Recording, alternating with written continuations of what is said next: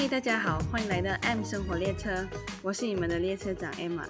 今天就先简单的介绍一下我为什么会在这里跟大家做分享。主要原因有三个，第一是想要跟大家分享一下我在成为健身教练这段时间所学到和健身或是运动相关的知识。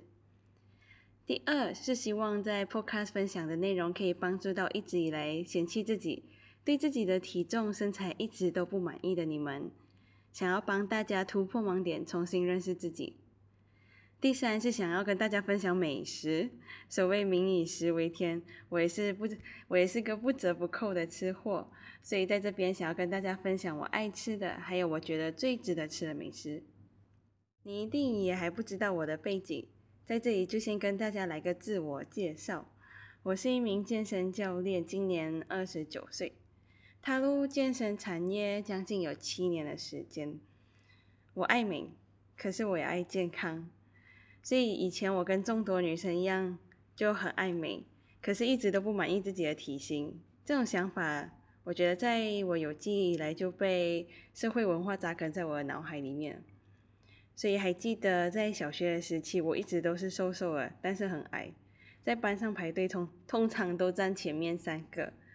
偏偏那时我的志愿是空姐，可是当空姐最低门槛就是要够高，在这个时候我就尝试了跳高，呃跳跳绳增高，就一直想要跳绳，每天放学回家就跳绳，结果我一点都没高，反而瘦了。这就就有点像身形原生的朋友想要努力节食减肥，瘦到看起来像纸片人一样不太可能。接着就一直到了中学。那时候就已经知道身高没有什么可以改变的余地了，我就开始转移注意力到我的腿，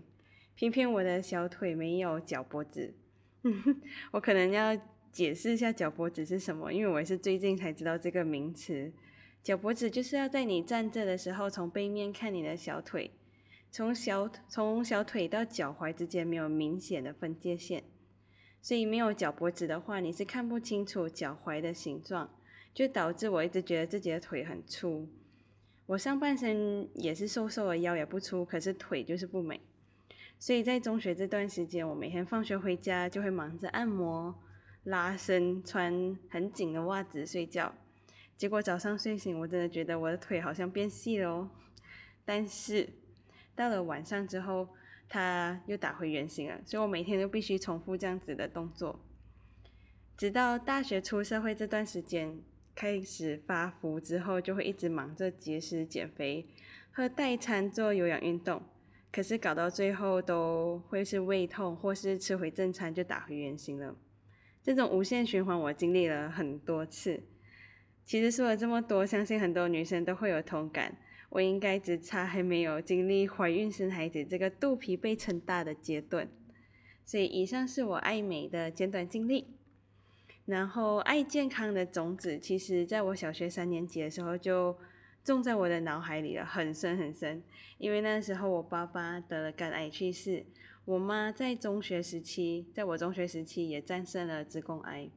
所以我看到了各种不健康的可怕，感受到了成为病人家属的各种忧虑。所以，爱健康这件事，在我七年前立志想要成为健身教练的时候，才开始萌芽。这段时间的经历让我从一开始的随波逐流、盲目追求那种所谓的瘦，大家口中的美，一直慢慢演变到现在，我不再被体重所影响我的心情，也不会配合别人的审美观。现在的我会听从我身体的声音，把健身融入我的生活，也会开始欣赏自己的美。